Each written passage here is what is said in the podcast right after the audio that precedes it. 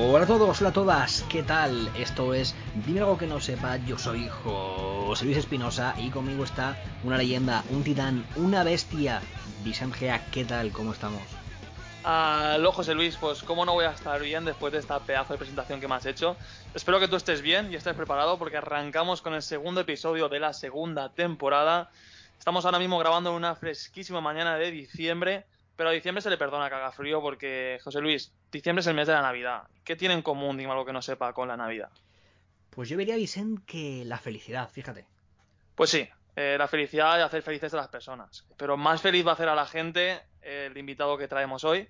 Pero yo creo que antes de darle paso está bien recordar un poco en qué consiste Dime algo que no sepa, ¿no? Pues Vicent, Dime algo que no sepa, es un programa en el que traemos a invitados para charlar con ellos y entrevistarles durante aproximadamente 40-50 minutos. He de decirte que es una charla libre en la que nosotros traeremos preguntas, pero ellos pueden hablar de lo que quieran en cualquier momento. Y esa charla finalizará con la pregunta Dime algo que no sepa. ¿Y en qué consiste esa pregunta, Vicent? ¿Se te ocurre? Pues llámame loco, pero tendrán que decir algo que no sepamos, ¿no? Efectivamente, Vicent, tendrán que decir algo que no sepamos. Es la única condición. Y decirte también que en las charlas barra entrevistas introducimos secciones para amenizar todavía más el programa con algunas preguntas, pues yo que sé, más graciosillas. ¿Qué te ha parecido la explicación? José Luis, no se puede explicar de mejor forma. Si te parece, vamos a dar paso ya a nuestro invitado. Nuestro invitado viene a presentar hoy su nuevo proyecto que vio la luz el pasado 11 de diciembre. Estamos hablando del disco de Ninguna Ola, presentado por la maravillosa Orquesta del Alcohol. Hoy tenemos para hablar sobre él a David Ruiz, su cantante. Pero ¿qué te parece si antes vemos lo potente que suena este nuevo proyecto? Perfecto, Vicent. Ahí tenéis un trocito de Ninguna Ola. Sé de un espacio virtual donde vuelan las águilas.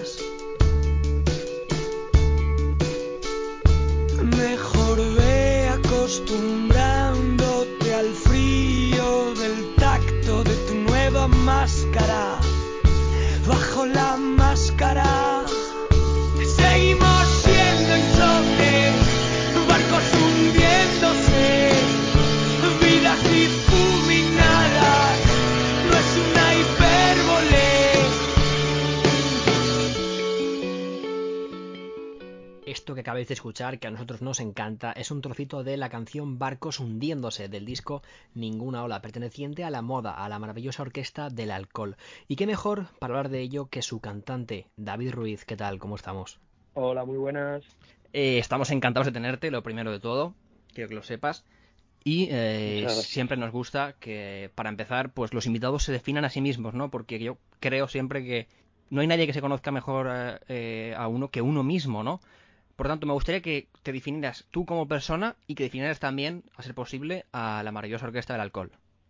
Pues yo la verdad es que creo que me conozco bastante poco a mí mismo, así que eso habría que preguntárselo a los que me soportan todos los días. Pero el grupo sí lo puedo describir, mm, por lo menos a mis seis compañeros. Eh, eso, somos un septeto de Burgos, llevamos tocando juntos 10 años y este Ninguna Ola es nuestro cuarto disco.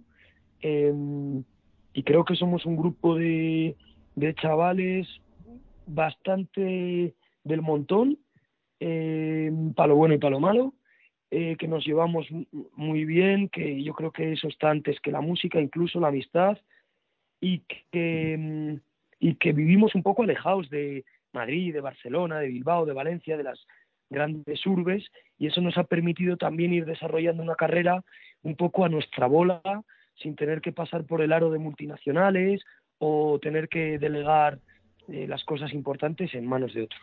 Has dicho un punto muy interesante que hablaremos luego de él, el tema de las multinacionales, pero antes de, de pasar a hablar del disco y de hablar de, del grupo en sí, queremos conocerte a ti un poco mejor, ya que no te has descrito así de forma muy... te has explayado mucho.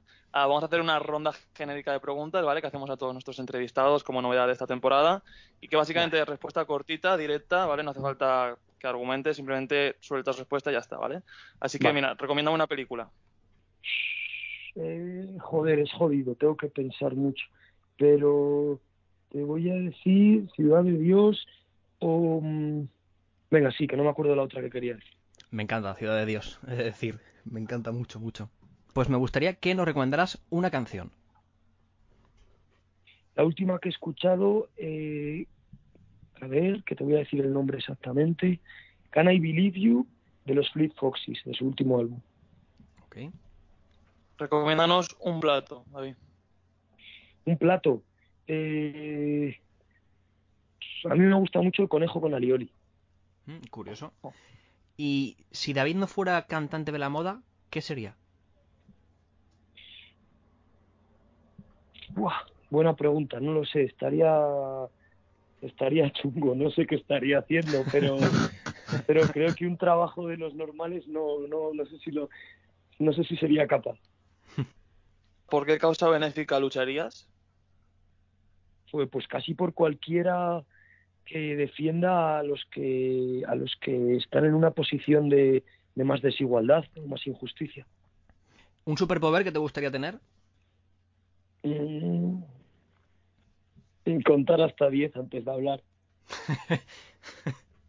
¿Y a qué personaje histórico te gustaría entrevistar? Personaje histórico. Que sea un criminal de guerra no pasa nada. Pues Mucha gente quiere a Camarón de la. Isla me gustaría, a Camarón de la Isla. Perfecto. Pues ahora, David, si te parece, vamos a, a entrar a hablar en lo que viene a ser el disco, ¿no? Ese disco que vio la luz el 11 de diciembre, que se llama Ninguna Ola. Y para empezar, pues me gustaría que nos contaras cómo fue el proceso creativo, ¿no? De, esta obra. Vale. Pues fue un proceso que, que empezó en 2018. Nosotros estábamos entonces de gira eh, presentando nuestro anterior álbum y esa gira pues nos llevó a tocar 150 conciertos, creo, en dos años, por casi todos los puntos de España, pero también por Colombia, México, Estados Unidos, e Irlanda e Inglaterra. Eh, en medio de todo eso empezamos a hacer canciones eh, en el local de ensayo, aprovechando algunos de esos viajes. Recuerdo que estuvimos una semana en Galway aprovechando que íbamos a tocar en Dublín. Y luego ya, cuando estaba empezando a cuajar un poco todo, nos dimos cuenta de que queríamos buscar a un productor que nos ayudase a desarrollar esas ideas que, que en ese momento estaban empezando a nacer en nuestra cabeza. Y entonces contactamos con Raúl Refri. A Raúl que ha trabajado con Rosalía, con Silvia Pérez Cruz, con Kiko Veneno, con José de Santiago, eh, lo conocimos en un avión, precisamente en un viaje a Colombia, donde nosotros y él actuábamos en el mismo festival. Y un año después, en verano de 2019, se unió al proyecto. Nosotros teníamos ya como 15 demos eh, grabadas y empezamos a darles forma con él, a quitar algunas ideas, a añadir otras. Un proceso bastante largo desde el punto de vista artístico muy enriquecedor, difícil también desde el punto de vista personal, porque creo que, que, eso, al final éramos ocho personas con nuestra personalidad muy marcada y queriendo llevar las cosas eh, a nuestro terreno. Y, y, bueno, de ese choque de personalidades, ¿no? del universo de Raúl y del universo de la moda, eh, nos entendimos, nos comprendimos, empezamos a comunicarnos y nada, fuimos dando forma a las canciones y en marzo de 2020 ya entramos en Lisboa en el estudio a grabar y cuando nos quedaba una canción y dos días de estudio, confinaron España, tuvimos que volvernos y durante estos seis meses, pues eso, acabamos la canción que nos quedaba y todo lo que es más de, de, sello discográfico, ¿no? De las copias a la fábrica, elegir el diseño del vinilo, hablar con, bueno, pues no sé, mucho trabajo de oficina que es bastante poco creativo. Y entonces, has hablado de ese confinamiento, pero no, no llegó a afectaros, ¿no? A lo que sería el proceso al disco no, a todo lo que venía después, a la planificación, a la gira que ya teníamos reservada para otoño, al viaje a Latinoamérica, a la publicación del disco en octubre, todo eso nos lo reventó por los aires, pues como ha hecho con los planes de casi todo el mundo, ¿verdad? Eso íbamos a preguntarte justamente, que cómo va a ser el proceso de promoción, de gira, de dar a conocer el disco en estos tiempos de, de pandemia en la que hay muchas restricciones. ¿Habéis pensado en medios digitales para dar a conocer un poco más, ya que los medios físicos quizás estén más limitados? Pues estamos haciendo todo como siempre, currando todo lo que podemos.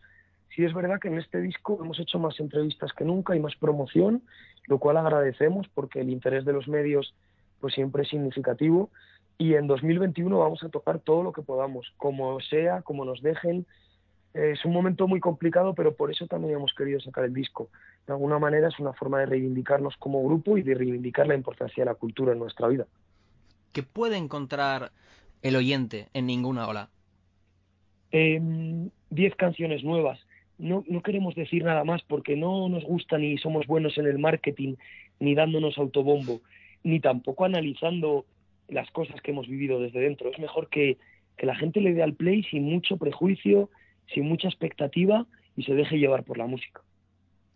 Pues sí, pues dejamos que la gente descubra, que ya puedan daros el feedback eh, una vez escuchado. Pero sí que nos surge una pregunta, porque comentáis que ninguna ola, habéis comentado en otros medios, que ninguna ola está inspirado, está inspirado en los cambios de la vida personal, de la sociedad y bueno, un poco de vuestra, de vuestra industria. Y sí que es cierto que hoy en día, tan- en todos los ámbitos, pues el entorno es muy cambiante, es muy, muy líquido. ¿Pensáis que la moda tiene una capacidad de adaptarse a este entorno tan cambiante en el que un día puedes estar en el podio y al otro día fuera de la escena? Pues nos da un poco igual, nunca nos ha importado mucho las modas del momento, los movimientos. Pensad que empezamos en 2011 y el panorama por aquel entonces era muy diferente. Cogías una revista musical y los grupos cabeza de cartel prácticamente no existe o no queda ninguno allá arriba hoy. Entonces, nosotros antes que músicos hemos sido oyentes y seguidores de muchos grupos, hemos leído muchas entrevistas y hemos ido viendo cosas que pasaban, ¿no? Que la banda que en 2004 eh, todo el mundo hablaba de ella, en 2008 no existía, o que el grupo que en 2003 parecía que no iba a conseguir nada, en 2013 es el más escuchado. Entonces, eh, todo, todo da muchas vueltas y creo que la clave es hacer música porque te lo pide el cuerpo y, porque te sale a ti del corazón. Si ya estás pensando en el público, en la sociedad y en, y en demás cosas, te vuelves loco y al final tú tienes que estar a hacer música, yo creo, ¿eh? ¿Dirías que hacéis música al fin y al cabo para vosotros? El principio sí.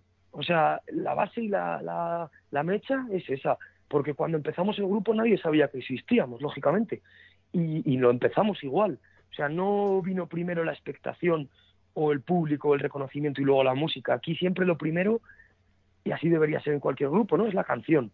Y ahí después de la canción pasa todo lo demás. Una entrevista, un concierto, una foto, el éxito o el fracaso. Pero sin las canciones este mundo nuestro no existe, ¿no? Lo has anticipado antes, pero bueno, básicamente lo que estás diciendo es que os sentís totalmente libres a la hora de componer. No tenéis presión tanto del público como de sellos, de alguna marca. Es decir, vosotros componéis y ya presentáis producto, ¿no? Por así decirlo. En base a Es que esa es la clave. filosofía. Claro, es la clave, esa no conocemos otra filosofía, cada uno que haga lo que quiera con su grupo, pero nosotros, pues con marcas no queremos trabajar y no queremos ser la publicidad de nadie. Y luego con sellos discográficos tampoco, pero no porque lo hayamos inventado nosotros, es que hemos visto como otros grupos que eran más listos lo hacían así, y entonces hay que aprender de los compañeros y, de la gente que está al lado. Eh, también te digo que cada grupo es un mundo y cada contexto y situación es una. O sea, entiendo que haya gente que ha vivido unas circunstancias determinadas en la vida que aproveche la mínima oportunidad que se le presente, porque normalmente tener un grupo eh, de música es muy jodido en España y que tire para adelante tu proyecto.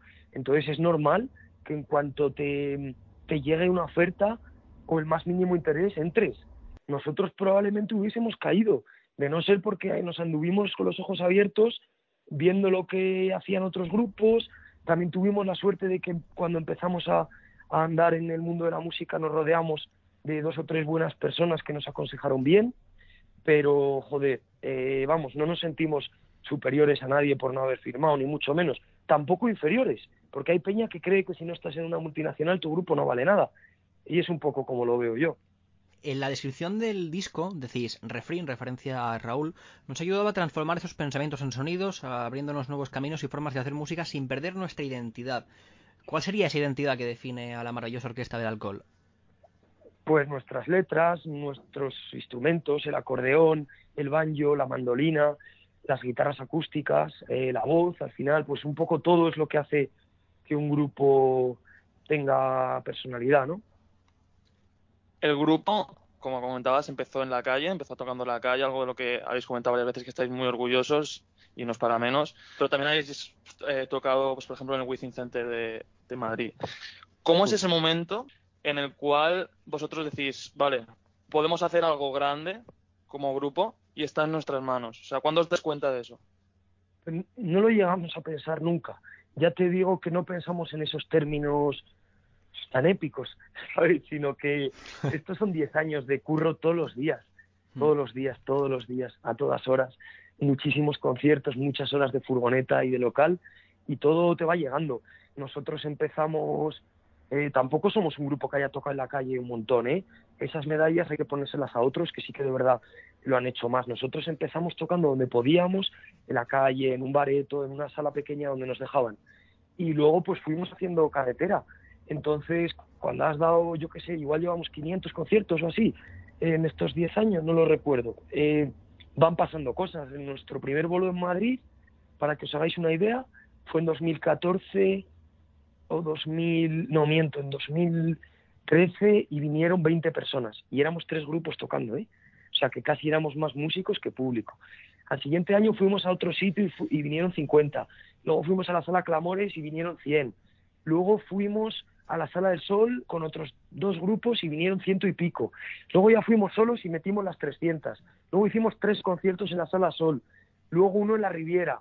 Eh, luego uno en la Joy. Luego tres en la Joy. Luego tres en la Riviera. O sea que, joder, que desde dentro es un trabajo bastante largo y hay otros grupos que igual llegan y besan el santo, pero en nuestro caso nos lo hemos sudado, vamos. Y pese a que dices que no, no fue una etapa muy larga, digamos, o que no, no fue muy duradera la de la calle, ¿recuerdas con especial cariño alguna anécdota de, de esos momentos? Pues sí, recuerdo estar tocando en San Sebastián, en la calle, los días de la Semana Grande de Donosti y todo buenos recuerdos. Eh, no sé, la amabilidad de la gente, lo que valoras también que alguien se pare a escucharte cuando estás tocando en la calle y nadie tiene obligación de prestarte atención. Yo creo que ahí eso, cuando interactúas con la gente normalmente, se caen bastantes prejuicios o miedos que tenemos de- del prójimo, del que vemos enfrente, y nos ha pasado muchas veces tocando también en Dublín, en su día también tocamos en la calle, en todas las ciudades en las que lo hemos hecho, ves eso, ¿no? Que la gente es la bomba y que la música pues une a las personas de una manera bastante especial. En vuestra archiconocida canción Héroes del Sábado repetís la frase No te olvides de dónde vienes. ¿Crees que es difícil para un artista que lo está petando mantener los pies en el suelo? Yo creo que sí, es difícil. Tiene que ser difícil para ellos.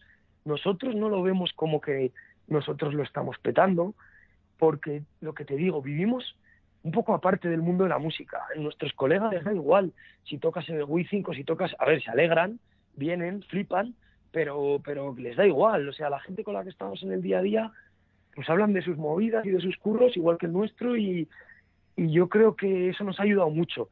En cuanto a amigos, gente cercana y familia, pues siempre nos han mantenido con, con los pies en el suelo porque tampoco saben muy bien de qué va la vaina esta de la industria musical y les da bastante igual. Y eso ayuda a que tú bajes a la tierra también, ¿no? Tú vienes de la nube de tocar delante de 15.000 personas en el Palacio de los Deportes, pero rápido te bajan a la realidad. Eso es algo que siempre hemos agradecido. Igual por eso también seguimos viviendo aquí. David, cuéntanos, has estado una temporada en Dublín, eh, ¿ha tenido influencia en tu carrera musical? Porque hemos estado eh, investigando un poco y hemos visto que vuestros dos primeros EPs eh, se publicaron en inglés y un poco a qué se debe que comenzaras en inglés, que luego hubiera un cambio de, de idioma. Pues empezamos componiendo en inglés porque la mayoría de la música que escuchábamos y escuchamos está en ese idioma. Pero en cuanto estuvimos un año y pico y sacamos esas dos referencias, que es más o menos unas 12 canciones en inglés, vimos que uf, costaba mucho conectar con la gente, que nos entendieran, costaba expresarnos, porque al final, bueno, si eres el amo en inglés, igual te apañas bien, pero en nuestro caso, pues nuestra lengua materna, lógicamente, es el castellano, y entendimos que al final, joder, si queríamos hacer algo propio y personal, pues no podíamos hablar del río Mississippi, teníamos que hablar del río que pasa aquí, y, y que en inglés queda todo muy, muy guay, pero no es lo tuyo, y no es lo personal, y por eso hicimos el cambio. Durante la pandemia creaste un proyecto en solitario que se llama Nostalgia de los autobuses. Cuéntanos, ¿cómo fue pasar de componer para el grupo a componer únicamente para ti? Nada, pues fue una anécdota para poder sobrellevar el vacío que nos había dejado el parón en el disco de la moda, básicamente. Y tengo entendido que no quieres llevarlo a los escenarios. No, porque como te digo, pues es una anécdota. Lo que me importa es la moda y es el proyecto de nuestra vida. Y pues, lógicamente, pues me gustan mucho más las canciones de la moda y el proyecto de Nostalgia ha estado muy guay como liberación personal y poder trabajar también con algún colega. He hecho una canción con Robert del Piro, he hecho dos canciones con Robert del Piro, una con Diego Galaz, de gente a la que admiro. También he podido seguir trabajando con Raúl, pero no me planteo nada. Es que ahora mismo estamos emocionados con el disco que acabamos de sacar y lo demás nos da igual. ¿Hay alguna diferencia, bueno, en tu caso, a la hora de componer para un grupo que para ti? ¿O normalmente la filosofía del tu y no hace falta que te adaptes demasiado? Pues la filosofía es que las canciones guapas van para la moda y las demás pues para lo que se pueda o se quiera. Pero yo me pregunto, eh, cuando tú eh, escribes para ti, por ejemplo, yo que sé, un, un rapero, por ejemplo, escribe para sí mismo y yo que sé, escribe lo que siente y eso, no es lo mismo que cuando escribes para un grupo porque quizá esas letras, evidentemente, están representando a, a siete personas, ¿no? ¿Cómo hacéis? ¿Os ponéis de acuerdo? Tú lo presentas y dices, pues he traído esto, ¿qué os parece? ¿Cómo, cómo es eso? Pues surge de forma bastante natural. Eh, creo que nuestra relación pesa mucho eh, a la hora de componer, a la hora de escribir y que, todo el mundo sabe que está formando parte de algo mayor que él, que es el grupo. Entonces, supeditando todo a, a que la banda salga favorecida, todo es muy sencillo. No tenemos ningún problema, o sea, las letras es lo último que hacemos encima y pues tengo la suerte de que a mis compañeros siempre les ha gustado lo que he hecho, yo siempre les tengo en mente y tengo en mente la esencia del grupo a la hora de escribir y estoy de acuerdo contigo en que probablemente si uno de nosotros hiciese un proyecto en solitario, las letras seguro que eran diferentes, ¿no? Porque al final, pues no es lo mismo cantar en una banda que somos siete que en un proyecto en solitario. La primera entrevista esta segunda temporada eh, la hicimos con Exael de Us Bajo el Árbol, un grupo que te recomendamos, es muy bueno. Ah, y le preguntamos acerca de si todavía seguía sintiendo nervios al subir a un escenario. Y él nos comentaba que, que para él, desde su visión, si tú subes a un escenario y no estás nervioso, es que estás muerto como... como que la- para ti la profesión ya no la sientes, que estás muerto por dentro en ese sentido. ¿Cómo, cómo es tú esa filosofía que, él- que nos Pues, contaba? Me gustaría pensar lo contrario, a mí me gustaría no sufrir y, salir al, al escenario tranquilo y disfrutar de verdad, pero sí, esos nervios que no desaparecen nunca y que me temo que no van a desaparecer en la vida, pues son una putada en realidad. A mí me, no sé, yo prefiero estar a gusto y tranquilo que esos nervios. Ya entiendo lo que dice él y lo dice todo el mundo, que esos nervios significan que, que todavía te importa y que, joder, sí, sí, sí, está guay.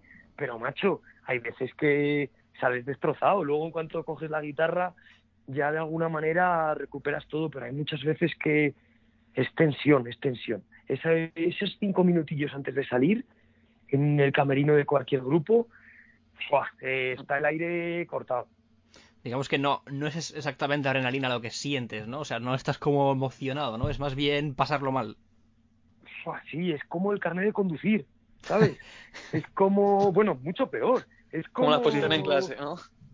me imagino que tiene que ser como una oposición en la que has estado cinco años estudiando y llega el día del examen y estás doblado, ¿sabes? El estómago está como que se quiere salir ahí de tu cuerpo, pero oye, son, como decimos de risa muchas veces, problemas del primer mundo, o sea, benditos nervios y benditos problemas. Que lo jodido no son los nervios, eso, sino, pues eso, para mí admiro mucho más al que se levanta todos los días a, a, a currar, eh, a la obra a poner ladrillos o a la fábrica, entonces bueno, que me estoy quejando un poco de vicio, ¿eh? ¿Y sentís la presión de contentar al público con vuestros proyectos? Un poco sí, en el fondo. Yo a veces pues me he engañado a mí mismo y decía que no, que no, que no, que da igual, que yo hago lo que me da la gana. Vale, sí, nosotros tenemos esa mentalidad de hacer un poco lo que nos da la gana y no dejarnos mucho influenciar por el público. Si no, llevaríamos haciendo nómadas desde 2013, todo el rato la misma canción.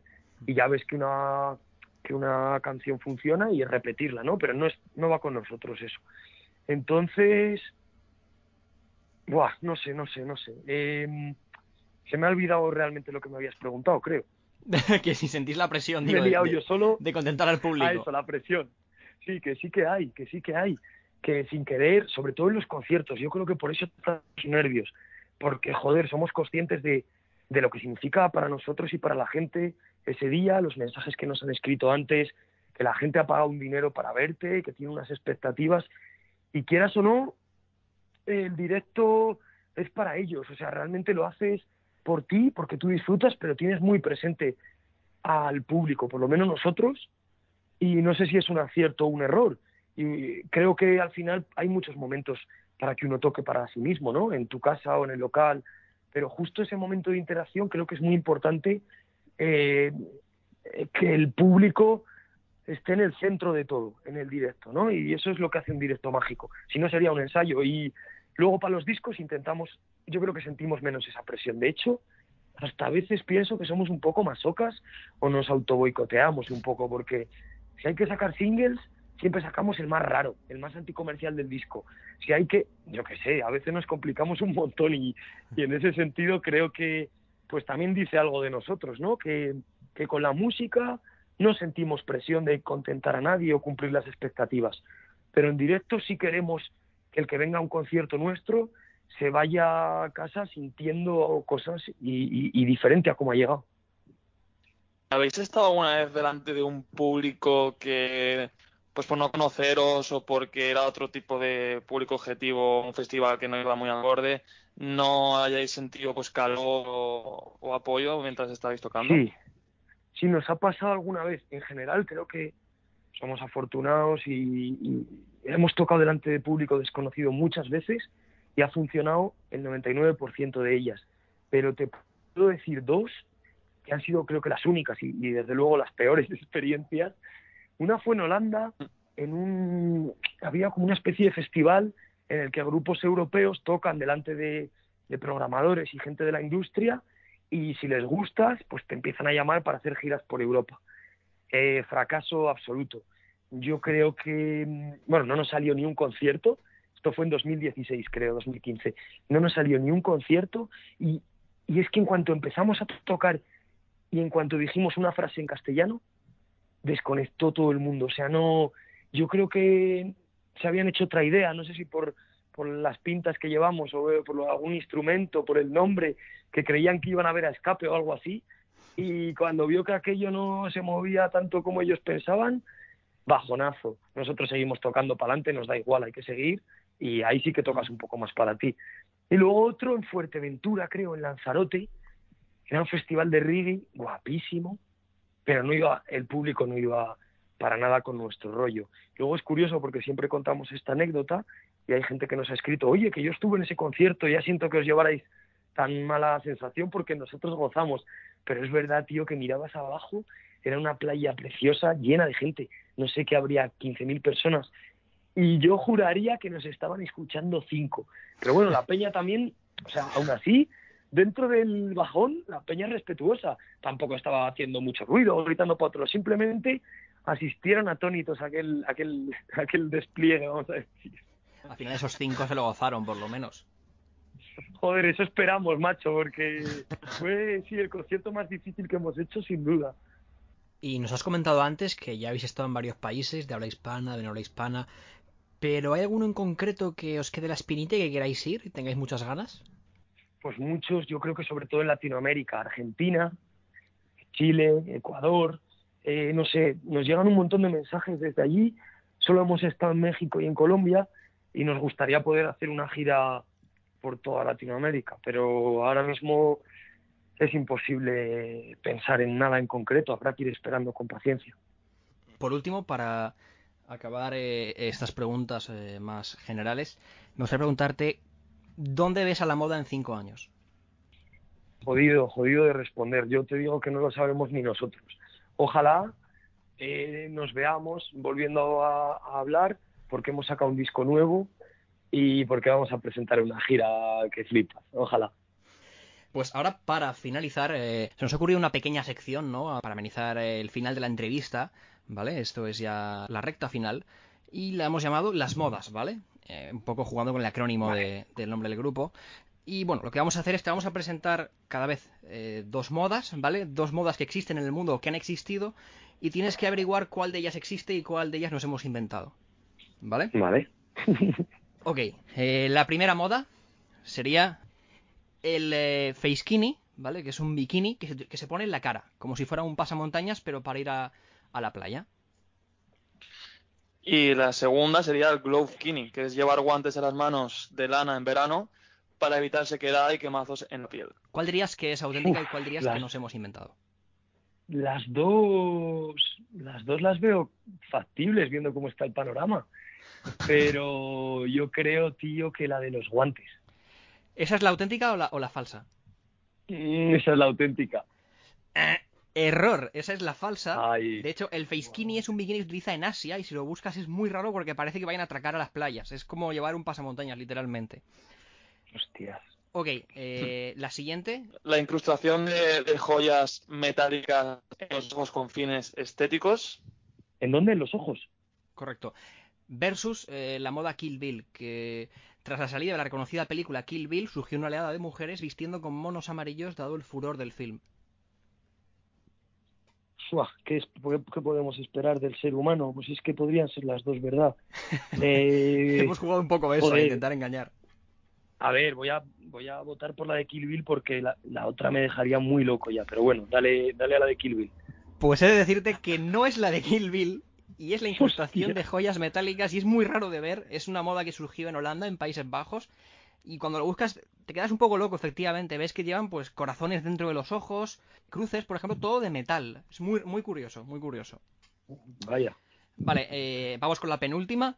Sería eh, un pueblo entero de Nevada, Estados Unidos, que prácticamente todos los habitantes se tatuaron eh, la pirámide Illum- Illuminati. Eso es, O- eso es verdad, eso Ah. es verdad fijo. O sea, es que no necesito ni escuchar la siguiente.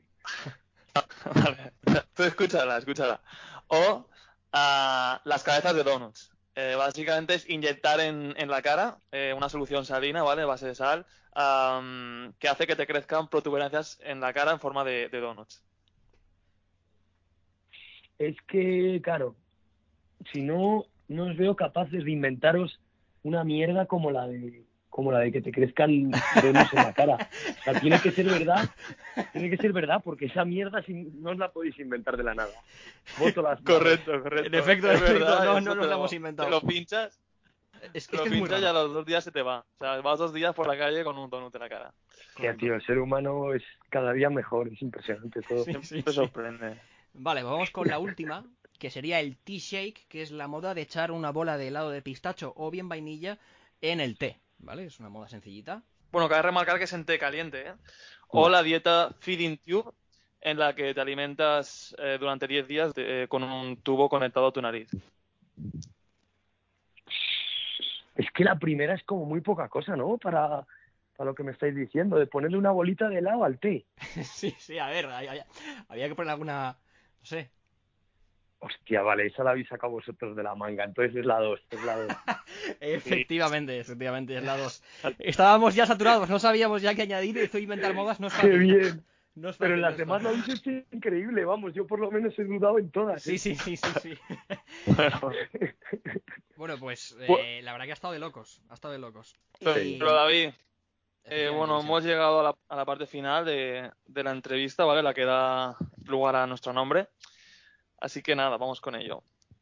David Ruiz, cantante de la maravillosa Orquesta de Alcohol. Dinos algo que no sepamos. Pues que mi plato favorito es el arroz con marisco, no creo que lo supierais. No, no, desde luego, no, no, no, no lo sabíamos. Era difícil, era difícil de saber. Ya siento ser tan soso, macho, y es que la gracia nos la intentamos dejar en las canciones, pero es verdad que luego no damos muchos titulares. Pero bueno, ha sido un rato muy agradable, chicos. No, voy, me alegro mucho de que, de que hayas estado a gusto, de verdad. Sí, sí, ha estado Sí. muy bien y, y nada, daros las gracias de parte de todo el grupo por vuestro tiempo. También es muy importante que, que haya medios que presten atención a lo que hacen los grupos. Es tan importante al final como el propio grupo y hoy lo valoramos mucho. Tenemos que intentar, yo creo, cuidarnos entre todos los que los que estamos en el mundo de la música, de la forma que sea, porque si no, pues con la pandemia además ya se ha demostrado que nadie más lo va a hacer. Entonces, si entre nosotros valoramos lo que hacemos y yo creo que nos vamos a nos va a ir bien. ¿Has estado a gusto, David? Está muy a gusto y me ha faltado pues eso. Nos encanta nos encanta comer y nos encanta el arroz y nos hubiera la próxima la hacemos en persona, ¿no? Con, con un buen arroz delante y unas cervezas y, y- y el Mediterráneo cerca. ojalá que me, me recuerda el tema con Una